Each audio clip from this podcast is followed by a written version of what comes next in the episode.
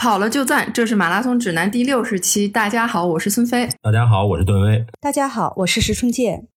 好久好久好久没有三个人一起录节目了，好激动啊！就是就是，真的是最啊，最近实在是太忙太忙了，因为正好我我跟合伙人一起开的那个公司，最近反正是事情特别多，所以一直也没抽出时间跟大家录这个播客，所以跟大家说一声抱歉啊。我看一姐也是到处去培训啊，也非常辛苦。哦，特别巧，就是这个月正好有一次，有一个是中央党校的班，去教了四次的这个跑步，还有一个就是湖南郴州办了一个呃路跑社会指导员培训班，嗯，我觉得还挺好，就是。呃，培养他们那个呃，就中央党校这些呢，领导干部就是从来不跑步的。经过四次以后，在他们毕业第一次交是三月十五号，他们毕业的时候是四月三十号，等于前后经历了四十五天。四十五天下来，在毕业的时候，这个他们班级一共实际上是六十个人，就是最后成立了个跑群。这个跑群一共是将近四十个人，就是将近四十个人在跑步。呃，然后基本上全部都完成五公里了。呃，个别的人已经都完成十公里了，啊，所以呃，而且一周至少能跑三次，啊，一周至少能跑三次。现在他们已经毕业了，但是他们呃仍然在这个跑群里头会坚持着这种一周三次的打卡，呃，感觉效果还不错。我觉得他们他们都都挺兴奋的，嗯，对啊，这进步很大呀，四十五天有的就能跑完十公里，那这个非常厉害了。对，就是慢嘛。他们基本上最快的人可能也就是个七分多的配速，最慢的人十分。但是这种情况下，他至少他跑起来了，他就很高兴啊。他以前觉得跑步对他是不可能的事儿，这不是跑起来了吗？所以呃，而且就用这种就是小步快频的跑法，他们自己觉得呃哪哪都不疼。也有人以前跑步或者是走路都很疼的，就是都已经有一点受伤那种的。通过这个方法，就是都能够很健康、很安全的跑。哦，昨天还有一个人给我打了一个卡，说他在三月二号入就开学的时候测过一个，就是体脂和体重，正好是跑步，这不是四月三十号毕业，在五月二号又测了一个，就是整六十天，六十天里头体重降了六点六公斤，其中体脂降了四点多，将近五公斤。嗯，然后他在那之前的体成分就是体检是有那个脂肪肝，就是这一类的。当然是不是重度啊，也是有，就是偏那个正常了，就是已经有脂肪肝。然后这次测的时候就是全部正常，嗯，他自己对对对对，内脏脂肪也降了，脂肪肝也没了，呃，体重也下来了，就是都是在标准范围了，他特别高兴，昨天专门发给我看。对，那天孙飞去我们那儿还测了一下呢，孙飞去我们那儿测了一下，还全都是正常啊，对吧？那当然了，我我必须，我不光是正常，我还是优秀呢，我。呃，我测出来就就个别指标说我偏低了，但是但是对我们来说，我们知道就是运动的人的标准衡量标准是不一样的嘛，他是按正常人的标准衡量你，他就说你偏低嘛。对，你要像您这个跑马拉松的话，体脂的话，就是按正常的人来说，您这体脂是偏低了，但是对于跑马拉松的人来说，您的这个体脂是正合适。我前一段测了，在实验室测了，体脂是百分之十八。啊，好令人羡慕 啊！反正，但是我个人觉得也不要再低了，也不要太低了，太低也不合适。嗯，就这样就挺好的。是是是是是，嗯。然后那个现在是呃，我想咱们这期节目播出的时候应该是对，那这期节目是五月九号播，但是我看天气天气预报的话，也是有的天已经往三十度走了，嗯。对，特别是南方，嗯，对，然后就是基本上也是全国各地就是高高兴兴迎接夏天的到来了。然后我们这一期，对，就是请一姐也帮我们分享一下，就是如何进行夏训啊。呃，对，现在就是随着温度的升高，也包括我自己早晨跑步和冬天感觉都已经很不一样了。然后最近有一些那个跑友打卡，就会他就会说：“哎，我这个呃，对比我二十天前，我怎么还退步了？”啊，就会有这种现象。就是呃，实际上我们都要提醒他说：“哎，那是你二十天前是什么温度，现在是什么温度啊？”呃，因为对我们来说，其实呃，对于马拉松，它最适宜的比赛温度，我们知道是十到十五度。呃，就这个温度是最适合比赛这种长距离。其实，在训练来说也是比较舒服的。嗯，像北京的冬天，十度以上、十五度左右的时候，其实是我们训练最舒服的时候。哦，所以其实冬天的训练它比较适宜，呃，而且我们那个消耗不是很大。但是，一到夏天，就是最近几次温度起伏比较大，特别明显，就是出去小凉风一吹，就觉得今天跑特舒服；如果出去一下汗就出来了，就觉得今天跑特难受，就是温度的这个反差一下就反映出来了。嗯，所以在夏天的时候，其实我们要特别知道，就是这个温度、湿度带带给我们的是一种什么样的一个影响。呃，举一个特别简单的例子，如果温度在三十五度，湿度在百分之八十五，如果这种天气，它相当于什么天气呢？其实它相当于亚高原天气，相当于大约海拔一千五百米的亚高原啊，就是它空气中含氧量本身就会降低。啊，所以随着温湿度的这个升高，我们的气压会降低，我们的空气中的含氧量会降低。啊，这种情况下，我们每每次呼吸摄入的氧气就不如以前那么足，不如以前那么足的话，我们肯定就是体感上会比以前要费力一些。啊，这是一个原因。还有一个原因就是，呃，我们知道，我们随着我们运动的话，我们内脏的这些温度其实是在升高的，然后我们机体本能的保护就是要让它去降温嘛。让它去降温，那通过降温的方法其实就是排汗，所以我们呃在运动的时候会大量的去排汗。汗从哪里排呢？汗是从我们的比如说体表皮肤去排出去，不管是头上还是胳膊上，还是就是我们会看到那些汗珠，它是从这些皮肤。那排汗是通过什么排呢？是其实是通过我们的血液。啊，就是通过我们的血液带血流量来把这个水分带过来啊，血液循环中带出的水分，然后受水分排出来。那就是说，呃，我们在这个整个的身体循环中，在高温高湿的时候，就会有大量的血液要流到我们的体表，它的作用就是要排汗。哦，那这种情况下势必就是我们肌肉所需要的血流量会减少，因为我们身体总共的血流量是一定的嘛。大量的血液要流到体表去排汗，我们肌肉的血流量就会减少，肌肉血流量减少，那氧气供应就会不足啊，所以我们肌肉的直接反映出来的是我们的运动能力会下降啊，就是如果我们还用以往的那个配速去跑这个步，在温度更升高、湿度升高的时候，那你就反映出来你会吃力啊，或者说你的运动能力在下降。啊，呃，那么如果说从我们训练的手表上的监控，它直接的反应就是，你同样一个配速去跑步，你的心率会高，啊，就是以前你可能六分的配速，你的心率，比如说在幺五零，你温度高、湿度高的时候，你的心率至少在幺五五左右，那么再高，甚至在幺五八都有可能，哦，所以反映出来的就是，它心跳需要更多的次数去为我们的肌肉带来更多的氧气。只有更多的次数，它才能满足嘛？满足你这个同样的一个耗氧量，呃，所以我们要理解说，哎，高温高湿为什么会影响到我们的这个运动的一个直接的反应？它这个直接的反应就是我们大量的氧气哦，大量的呃这个血液循环到了肢体去排汗，还有空气中的氧气含量减少。减少之后呢，我们的心跳自然会就是是提升，提升了以后，我们呃这个运动的这个表现就会比以前吃力啊，呃，所以这里特别想提醒的是，其实我们在夏天。去跑步的时候，呃，仍然要去遵守我们的有氧心率啊。比如说，你的有氧心率是一百五，那么到了夏天，你可能同样的配速上升到一百五十五，但是你仍然要控制在一百五去跑步。你不要想说那五个点是温度贡献的，就不要它理它了，忽视它不管吧。但是心率升高就随就意味着你的代谢方式会发生一些改变。哦，供能方式会改变，所以还是要去把它控制住。就是哪怕你看到你的配速下降，其实是无所谓的，因为现在就相当于说这个夏训，你扛的是炎热嘛。这个夏训过去之后，等天气一凉快，那么自然这种所有的反应，你肌肉的能力会上升，然后血液中的氧气含量会提高，然后你同样的心率，你就会跑出更快的一个速度。那个时候就就就，所以总有一句话，那个说就是等秋风吹起的时候，人就飞起来了。就是就是说，现在夏天夏天训练不能着急啊，夏天训练的目的就是等秋风，就三个字等秋风来的时候，就是运动能力反应就会特别不一样了啊。所以这个是现在尤尤其在我们的微博也有一些人啊，会出现这种温度高了，说跑不好，没有以前跑得好。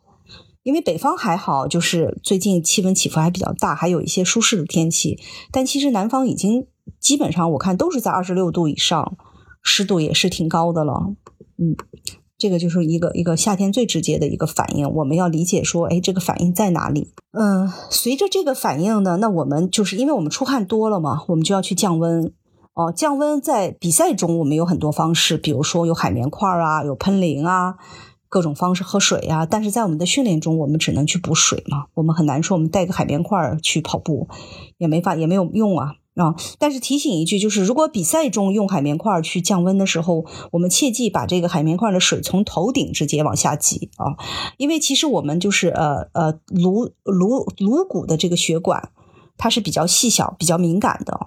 啊。然后你突然让它去溅这个凉水，它会容易出一些问题。甚至有可能颅内出血异常啊，所以我们通常是从我们的后脖子往下挤这个水，就是比如说海绵块擦脖子，然后呢挤水也是后脖子呀往下流是比较安全的。你像专业队的呃呃教练，有的时候他会在路边给那个专业运动员降温，他会拿一瓶水，专业运动员跑过来的时候，他就是往他的脖子上去浇水啊，然后浇完水之后就让他整体要去降温嘛，就是有这种动作。呃，正常我们训练怎么去降温呢？当然就说我们去选择一个这一天中温度湿度比较合适的时候去跑。那现在看来肯定是早上好一些，因为到晚上你再加上工作了一天又很累，你说晚上再去跑步，虽然温度低一点，但是还是很难受。所以早起啊是个不错的选择。夏天早上天亮的也早。对我看现在的话，对五点一刻就天就亮了。其实五点的时候天就蒙蒙亮了，就可以就可以出去了。嗯。啊，对我现在生物钟特别奇怪，就是我在冬天的时候，我就是要定闹铃，定到六点半才会醒。然后呢，呃，反正我冬天跑步就比较晚嘛。哎，这几天我也没有定闹铃，有时候忘了。我每天一睁眼就是五点多，一睁眼就是五点多啊。所以我已经连续好几天五点多去跑步，反正已经醒了嘛。其实并没想这个时候去跑步，但是到了夏天，好像生物钟就跟着调过来了。嗯，就是五点多去跑步，嗯，但是也有一类人，就是他每天想着他要早起跑步，他就睡不好。我也遇到过这样，他那个神经很容易紧张，哦，一想早上要跑步，早上要跑步，他要早睡，早睡又睡不着，早起又起不来，就是就特别难受，嗯。呃，然后最近也有一些人会问问题，说我怎么补水？特别一些初跑者啊，嗯，有人说我夏天训练我怎么补水？我到底多少公多少时间补一次，或者多少公里补一次？也有人问说，那我要是五百米补一次行不行？就是他也怕他在训练的时候去脱水嘛。呃，通常像我们跑步的话，一般是早晨起来先去喝满一杯水，这一杯水至少是五百毫升啊，就是一杯或者两杯，就是喝呃。比如说三百到五百毫升水，就是在早晨大概离跑步还有半小时，至少半小时或者半小时以上的时候去喝。当然，你今天如果说要决定跑的距离长一些或者时间长一些，你的水要补得更早一些啊。呃，然后补早晨起来这一杯水，一杯两杯水特别重要。补完之后呢，呃，其实，在整个训练的过程中，你说五百米补一次水就很麻烦啊，因为它会让你总是打乱节奏。五百米就是田径场的外圈一圈多一点儿，你跑那一圈多一点，喝一口水那也很麻烦。所以我们比较建议说，嗯，大家还是按照我们比如说比赛的习惯来啊，你至少比如说你可以两点五公里补一次。咱们其实比赛中间的那个补给站不也是这样设的吗？啊，有一些就是训练有素的人，他其实五公里补一次也没问题。啊，如果说初跑者你担心自己渴，那你就两点五公里啊补一次。呃，然后这些水呢，它放在哪里呢？确实是个问题。就是呃，如果是跑的时间长，我们是需要身上背一个这个水壶腰包的。啊，这个水壶腰包就是呃，让你可以随时补水。但是有一些人啊，打卡的时候我会发现说，他那个跑步，比如说是四十分钟，他实际上就是呃呃，运动时间是比如说四十分钟，经停时间是四十五分钟，就是他中间有五分钟是没在运动的啊，就是四十五分钟里有四十分钟持续，五分钟没有持续。然后你去问他的时候，你会了解到他，比如说他在等红绿灯，或者他在喝水。他停下来去补水，呃，如果说，比如说他一次补水用了两分钟，四十多分钟里他有可能补了两次，那么他就会存在他停了四分钟到五分钟，哦，这个就是为什么我们推荐用腰包水壶，这个停下来的时间太长了，这个让你的整个训练就会有一个很大的折扣，啊，所以我们推荐补水的节奏是按照比赛的节奏。如果从来没有参加过比赛的人啊，你慢慢去适应，比如说，呃。你二十分钟补一次，逐渐拉长到三十分钟补一次啊。然后，如果你说我也没有水壶腰包，像我自己，我不可能大早晨的就背一个水壶腰包出去跑步了啊。我通常比如说一小时之内的跑步，我不太用喝水，但是我早上起来肯定第一件事先喝水。喝完水再去刷牙洗脸呀、穿衣服呀，稍微吃一点再去跑步，这样时间就错开了。先喝水，然后那个就是呃，你没有水壶腰包的，其实也有一些办法，比如田径场比较好办，你就放一瓶水在那儿。特别容易丢，茶怎么会丢呢？特别容易丢。你找一个什么呢？你找一个不太好的杯子。为什么丢呢？是那个捡废品的那些叔叔阿姨们，他喜欢把这个空瓶子拿走。这个瓶子不是可以卖一毛钱、两毛钱吗？所以你如果用瓶子带水，你的瓶子它其实在乎的是瓶子，不是水。是。所以你找一个就是不是那么精致的杯子啊，也就不要那么漂亮。你用这个杯子去把水放在那里，我反正我试验过，杯子的水没有丢过，我瓶子丢过，但杯子没丢过。我相信瓶子的，即便是瓶子的水，你记着，如果你带了一瓶水，你要拧开喝一点，放在那，让人家知道这是一瓶喝过的水，啊，也会安全一点。但是呢，确实是那个捡废品的，他会给你捡走。对啊，里边有水，他也会捡走的。他要瓶子嘛，所以你就用杯子带水啊。还有一个办法就是，有时候我不在田径场跑，我就是会绕着，比如说校园的大圈儿。我实际上就是我知道哪个地方人比较少，我会把水放在那个草丛里。哦啊，就是那个草丛，那个草丛，其实你你不注意的时候，你是不知道那里会有一瓶水的。没有人会想象说草丛里有一瓶水，对吧？嗯，我经常这么干，我就会 对我就放到草里藏起来。然后呢，正好你可以算，比如说我这一圈是三公里，或者是两点五公里，我大概过来的时候，呃，补一次，或者是我两圈下来我去喝一次。就是夏天特别热的时候，我基本上是按照这个节奏去喝水啊呃，但是切记就是喝每次喝水，呃，不要超过一分钟。啊！不要停下来，站在那擦擦汗，拧开水，咕咚咕咚咕咚喝半天，再停，就就就不能，就是在所有的间歇，不管你是吃口香蕉也好，喝口水也好，不要超过一分钟。啊，这样去补，就是在我们中间的时候就可以把这个水补上了。呃，其实我们中间补上的水是不足以满足我们运动中消耗的啊。我们只是说维持身体一个基本的机能需要，但是在就是训练之后，我们还要去补水啊。通常还是要去再补个，比如说五百毫升左右的水啊。呃，特别注意的就是我们的补水呢，不能等口渴了再去补，渴的不行了，硬撑着跑到这个时候再去喝一口啊。就是我们要规律的，比如说你的。习惯两点五公里补一次，那你就两点五公里补，你不要等两点五没补，跑到三四的时候渴的不行了，还得熬熬到两点五再回来再去喝这一口啊！因为其实这个就是说明我们的生理机能已经在下降了，所以我们要规律的去补，不要等渴了再补，这是特别重要的。嗯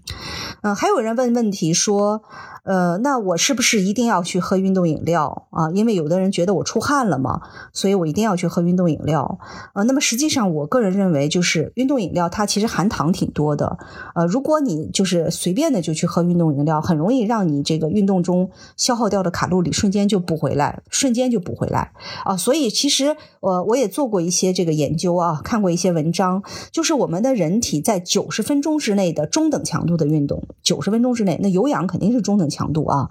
呃，消耗的这个水和电解质是通过我们的身体直接自己的代谢是可以释放出来的，就是我们身体自动会找回这个平衡的。不会让我们去产生一个电解质的不足啊，所以通常九十分钟之内的运动是不用去补电解质饮料啊，不用去补运动饮料，电解质是另外一码事，不用去补运动饮料啊，这个是特别重要的。什么宝矿力呀，什么这种加德乐呀，这种通常在我们九十分钟之内的运动是不用去补的，甚至呃，不管是运动中还是运动后都不用补。哦，这一点特别重要，因为这一瓶要喝下去，你这一九十分钟可能就白运动了。但其实你所有流失的电解质是身体内是可以自动的平衡回来的啊。呃，如果说你是一个稍微大一些强度的运动，尤其是你去做了一些这种呃强度训练，比如说速度训练、间歇训练，那么这个是要补运动饮料的。啊，呃，由而且运动饮料对于你的这个呃，就是消耗糖分啊，都是一个很重要的一个补充，因为在这种大强度的情况下，糖代谢是主要模式嘛，啊，所以如果大强度的时候，那么你在运动中也可以去补电解质饮料，运动后也可以去补，但通常的建议是不超过一瓶儿，啊，就是你去就就一瓶就够了，啊。呃，另外还有一个特别好的方法，我觉得就是因为就电解质饮料，就因为运动饮料有一个问题，就是它含糖特别高。我们通常的运动，其实我们不会，就是我们糖补回来，它其实就意味着卡路里就补回来了。所以我有的时候会自制运动饮料啊，就是比如说以前我们夏天在奥森跑长距离的时候会自制，自制的方法就是我会用那个呃蜂蜜水。去就是水水里头挤点蜂蜜，再放一点点盐，一点点盐，它就是钠的含量嘛。然后我们我会有的时候放挤一点柠檬，因为蜂蜜有点甜，柠檬有点酸，你挤点柠檬，而且柠檬正好是抗氧化啊，柠檬的这个抗氧化作用特别好，所以在蜂蜜、呃柠檬兑一点点盐啊，如果你家里有枸杞，你可以丢点枸杞进去，它也是补血、补气、补血。这种就是这种东西，你把它头一天晚上就把它兑好，泡着放到冰箱里头，第二天拿去，哎呀，喝起来特别舒服。就是也就是它的它的卡路里含量就会很低，呃，就是蜂蜜是单糖嘛，它吸收的也会很快，呃，所以这都是大家就是平时常问的一些问题，什么时候喝运动饮料啊？我多长时间要补一次水啊？所以我们建议就是早晨起床你先喝这杯水是一定要喝的，啊，运动中就看你的这个训练水平，水平高就是经常训练有素的人，像我是一小时之内的运动，我是不会去带水出去的。除非我今天跑的时间长，我会带水出去，其他我都不会带水出去啊。但是回来就要尽快的要喝啊，呃，然后运动饮料就是超过九十分钟以上的运动再去补水。如果没到九十分钟的运动，其实可以不用补水啊。这个就是夏天补水哦。特别特别要提醒的是，运动饮料不等于电解质饮料，也不等于维生素饮料啊，它差别还是很大的。呃，运动饮料相对来说含有电解质、含有糖，吸收会非常快。电解质饮料只含有电解质，它吸收没有那么快。它其实适合的是那种体内电解质缺失的那种人群，并不是运动人群啊。呃，维生素饮料就更不一样了，它有点像一个保健性的饮料，它完全起不到运动饮料的作用。所以在这个饮料的这个分类上，还是也是要注意的啊。嗯然后我们讲到了温度，讲到了这个补水。下面我们可以讲一下，就是夏天这种天气，我们用什么样的方式去训练会比较好？呃，我记得我们在春天的时候讲过啊，我们春天的训练方式就是，呃，不要一下子量上的太大，也不要一下子去跑速度，因为就是身体从冬天的这个啊慢慢的恢复的情况下，身体是在一个成长期嘛，呃，然后要加强一些力量的训练。然后到了夏天啊，呃，就比较不一样了。夏天有一种说法叫做“夏天练心肺，夏天练速度”，嗯，这就是呃说冬天练耐力，夏天练速度，夏天练心肺，就是这就是夏训冬训呃特别截然不同的地方。所以有一些高水平的人啊，他从他从三月份以后，他就不会再去跑任何一个全马啊，然后甚至是半马，他也不再会去跑，他会练什么？他会练他的中距离。啊，就是大概万米这样的一个距离，啊，因为其实万米的提升对于我们的半马和全马最后都有一些决定性的作用，所以在整个夏天，他会以他的中距离速度跑为主，去练这种训，去做这种训练，然后可能一直到了九月份，呃，才会去参加半马，到十或者是后面才会去参加全马。其实他也就是说，他在秋天到春天之间的这段时间，他可能。会去跑，但其实有一些高水平的人，九月、十月参加完比赛，甚至到十一月他就不再跑了，他整个冬天就是冬训了，啊，回过头来再到春节前后去跑两场一场两场比赛的时候，到了现在这个季节，他不会再去跑比赛了，就不会再跑长距离比赛了。当然十公里是可以的啊，所以这就是他的训练方法特别不一样，就是夏天中距离混氧速度会练得多一些，嗯，但是呢。总负荷不变，什么叫总负荷不变？就是你的强度上来了，你的距离就要减，你不能还去玩命的拉一个跟冬天一样的三十，还希望它的速度比冬天还快，那那这个这个是完全就是不符合这个季节的条件的啊！因为夏天消耗特别大，你去拉同一个三十，同样的速度和夏和冬天比，你的消耗可能在冬天的多三分之一啊，身体的恢复也就会变得很慢。然后这种受伤的可能性也会增大，哦，所以说夏天不适合去做这种特别长距离的耐力训练。我们通常孙杰俱乐部要求我们夏天的长距离，就是我们那时候夏天准备，即便你是在准备一个比赛，绝对不能超过三十啊，最好是在二十五之内，就是绝对不可以超，就是消耗是太大了啊。所以夏天夏天的训练就是以这种中距离、速度还有力量，因为其实。人在冬天的时候和春天这种气温好的时候，人会花特别多的精力去跑，也特别愿意去跑，舒服。但是呢，你同样的时间点，你就会忽略了你的一些力量训练啊，所以在夏天这个时间点上，比较适合做一些就是这种体能训练，因为它短嘛。体能训练通常也就在，比如说一堂体能课一小时，虽然挥汗如雨，但是它短，你是扛得住的啊。然后去会呃，夏天比较适合做这样的一些体能啊，就是力量性的这样的一些训练。呃呃，高水平的人他会会去跑一些间歇，呃。然后呢，去做一些什么速度跑，但是夏天就是要少拉一些长距离啊。呃，这里还是特别想推荐说，不同的人他对于这个夏训的方式其实是差得很远的啊。呃，比如说，比如说这个初跑者，你你刚刚接触跑步的人，你让他怎么跑间歇，怎么去练中距离，怎么去跑速度，这个这个是完全不可能的，对吧？啊，所以对于他们来说呢，有氧永远是重中之重。这个有氧训练，它原来幺三零心率，现在夏天你也是幺三零，原来幺五零你也是幺五零，有氧是永远是重中之重。哦，但是像初跑者，他其实刚刚开始运动，他很多人我发现他有一些神经肌肉的协调性不是很好。比如说我们有时候去做一些单腿跳，他都平衡性不好，或者我们做一些单足站立，他马上就站不住啊。当然这跟力量有关，也跟神经对肌肉的控制有关，所以他其实适合要做一些这种。呃，徒手的力量训练，去做一些这种神经肌肉配合的训练，再加上一些有氧训练，这个其实是特别好的啊。用夏天的这个时间去提升提升一些肌肉和神经的配合呀，去提升这个有氧的心肺呀，哦，这个特别好。你像一些这个，这刚才我们说初跑者，还有一些就是呃，已经跑了一段时间，一年左右，他其实也不适合做间歇。我们以前讲间歇说过几类人不适合间歇。呃，我我记得是我们讲过，一年以内的跑者，对吧？不需要间歇，全马四小时以内的，这这个是，对吧？这些这些人他是不需要去做任何的这个间歇训练的，哦，就是不要看别人的刷圈你就刷，稍微一刷受伤，啊。然后像这种就是跑了一年左右，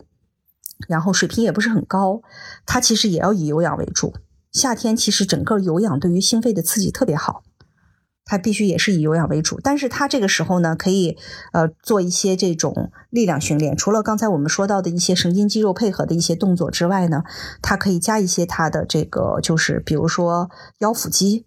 要把它加上来啊。这种腰腹肌，再比如说三关节这种踝关节、膝关节的平衡和力量。要把它逐渐的去提升上来，因为你跑龄短，就意味着你的呃肌肉关节韧带的力量比较弱，这个是相对的。然后这个都要随着跑龄逐渐延长，你的这种力量才会上来嘛。所以夏天还是很好的去跑有氧，然后做力量，跑有氧做力量。当然我们不推荐任何的器械力量，我们所说的所有的这些力量训练全部是自体重的，嗯，然后做一些这种呃力量和有氧的这个交叉是比较好。要是像一些进阶的跑者，夏天就可以适当的去以有氧为主的情况下，加一些这种中距离的跑，或者是甚至是一些间歇啊这种跑。那么，但是夏天就是这种强度的训练对身体的消耗是很大的啊，不适宜。这个间歇是绝对不可以每周都去跑的。呃，你说一周一个间歇，有人这么跑啊，其实是不不是很合适。就是身体是，即便是专业队，他跑这种大间歇的时候，他差不多间隔也要十天，就十天上一次特别大的强度啊，十天是一个比较好的一个恢复周期，就是一定要在这个恢复周期到了，然后再去跑下一次的这个强度。我们还是要就是特别特别的以有氧训练为主。那么夏天可以加一些，然后夏天可以参加一些短距离的比赛，你像那个欢乐跑。刚才说是多少号来着？在在北京的这个欢乐跑是五月二十七，好像是五月二十七，就是他那个就是十公里，对吧？对对对，北他那个北京站五月二十七，哎，在在北京的奥森啊。哦，这次还是在奥森啊。对，就是十公里的比赛，适度的是可以参加的，因为这种十公里对于你的心肺，对于你的训练成果的检验，哪怕你是一个一直跑低心率有氧的人。在十公里比赛中，你也可以可以发现惊喜的发现，你是可以跑的跑出速度的啊。然后呢，这种恢复也快，就是十公里相对恢复也是要快一些。所以这种最最长也就是到万米的中距离，到夏天也就差不多了。这种中距离，你要是说夏天你去跑一个十八公里的速度耐力，然后跑一个百分之八十到九十的强度，那其实消耗是很大的。嗯，我个人觉得是不值当，不如说有氧来的更实惠一些，不如多一些有氧跑。嗯，所以这个就是我们整个夏天来看，呃，对于这个训练方面啊，一些训练计划的一个建议。嗯，反正总体上就是要防中暑啊，要注意补水。一姐，我说这里边插一句，因为最近不是在体检中心跟那些专家他们就是聊这些疾病防护什么的嘛，因为他们是以医疗的这个角度去去分析运动这个事儿，呃。本身他们有北京市所有的全因死亡数据，我们也同时也看到了。说如果在进行强度训练的时候，还是应该提醒大家，比如说你前一天的休息没有休息好，就建议你不要进行大的力量呃训练和强度跑的训练。然后，如果你的比如说最近工作压力很大，还有你的这个呃情绪有一个很大的波动的时候，这个时候你事实上诱发心梗的几率。要呃大大比例的提高，所以这个时候也不建议你去做强度训练。所以这里边呢，我们在节目里边也是提醒大家，如果大家遇到这种情况的时候，建议大家调整你的训练计划。所以呢，我们也是在这里边重申一下，还是以大家的首先安全是第一的，然后大家去合理的去调整自己的训练计划，对你们会有很大的帮助。嗯，没错没错，嗯，还是很重要的啊，注意安全肯定是第一原则。对，像那种呃比赛中其实呃出现的这种中暑，中暑还好啊，就是说还还可以恢复。比较严重的，比如说要是出现了这种热射病，就是特别可怕了。嗯嗯，这种就是已经。体表温度和它的那个核心温度都很高了，还是在跑哦，还是在跑。逐渐的，其实身体里的温度超过了你的身体负荷。换句特别通俗的话说，就是身体里头已经是在烧锅炉了。你的内脏，如果你的内脏一旦有了这种烧锅炉的反应，就很难降下来了。嗯，所以热射病最后就会很麻烦了。嗯，还是我觉得还是就是量力而行。在整个过程中，呃，特别好的一个方法就是我们在平时的训练中还是要用心率去监控，这个是特别安全的一个方法，去监控心率。嗯嗯，另外我们夏天训练的时候穿衣服也是要注意穿一些特别排汗的衣服。嗯，其实现在的那个运动穿纯棉的人已经不是很多了。哦，纯棉其实它那个湿了之后挂在身上越来越重，水分蒸发的特别慢，对吧？纯棉。嗯，然后其实现在是用一些那种速干衣啊，速干衣就是边出汗边随着这个身体的这个小风，就你跑的时候跟对面有个迎风嘛，那个汗基本上就干了，就不会粘在身上。对，蒸发掉了，是。对对对，这种速干衣，而且要轻薄一些。有一类速干衣就是比赛发的那个速干衣，贼重，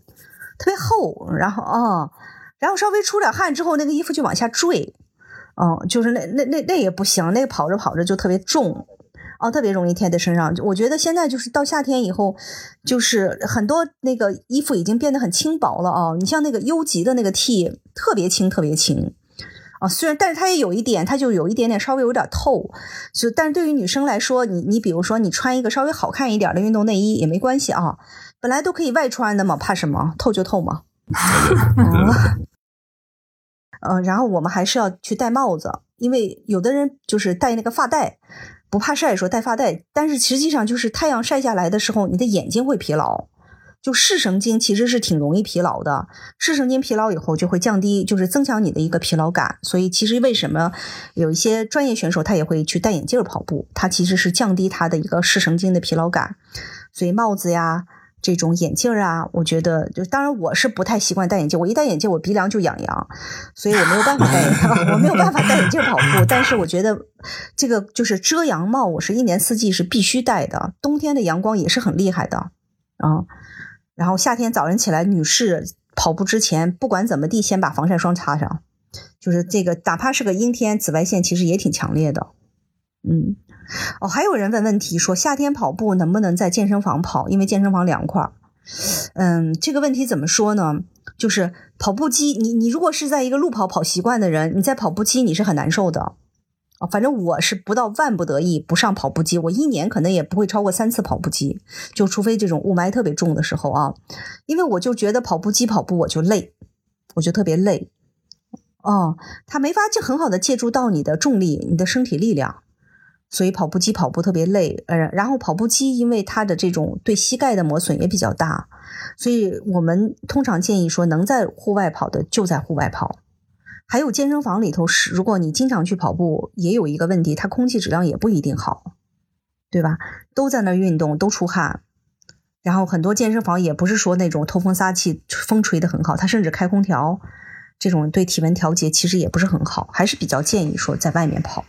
我是我是这种建议啊。当然，如果你说室外已经三十五度了，温度特别高，你说还建议他在外面跑也是很累，对吧？但这种情况下，如果持续的这种高温桑拿天，我个人觉得把把它改成在家里的核心训练也挺好的。呃，你做好了这些核心训练，你再去跑步的时候也会觉得挺轻松的。嗯，就是腰腹肌呀，多练一练也是挺好。不见得说，呃，一定跑步都是在跑步中练的。啊，就是因为有一些你单独做一些腰腹，你的这个身体力量好了，你就不容易受伤嘛。不容易受伤，你就会跑得更长久嘛。啊，所以其实其实有很多训练的方法。刚才说到那个防晒啊，然后那个我也想补充一下，就是之前吧，我是就是很享受夏天的时候穿那个跑步的背心儿，然后跑步短裤，哎，就是跨栏背心儿，然后穿那个跑步短裤，然后就是虽然跑得不快吧，但也有放飞自我的感觉，但是真的是每年都晒的就是特别黑，然后这今年我是。就是不想再晒得那么黑了，然后我是觉得，其实晒得黑不好看，它不是很重要啊，它它它，而且还它这个审美，就是比如说这种健康的这种小麦色啊，这种审美我我是很喜欢的，但是我是觉得吧，就是这不是四十了吗？我是觉得吧，它这个阳光光照，它会加速这个皮肤老化，这个是一个很大的问题啊，所以就是。我是觉得，就是还是就是尽量挑这个早晨，就是日出前后啊，还有就是晚上太阳落山以后啊，这个时候去跑，我觉得就是对女生对护肤还是得讲究点儿，就是还是不能晒得那么黑。我每年，我以前每年放纵一次，就是在那个马孔多的女子半程马拉松上，就是我觉得跑一个女子的比赛，一定要穿一个好看的背心儿啊去跑，因为平时都没穿过，就连续两年我都穿背心去跑那个比赛。反正从那里每次每年，因为他那比赛是五月，只要跑完那个比赛，这个就是印子，这个印记就一夏天全在身上。啊 啊！就每个，但是确实照出来照片挺好看的，因为平时都不是那样的嘛。感谢大家收听马拉松指南，我们的节目每周三播出，也欢迎大家关注我们的社交账号，经常有福利送出。我们的微博是马拉松指南官微，官方的官，微博的微。我们的微信是马拉松指南播客，也欢迎大家关注主播的微博。我的微博是段威，喜欢阳光很好。我的微博是孙飞 runner，我的微博就是我的名字石春健，春天的春，健康的健。我们下周三见。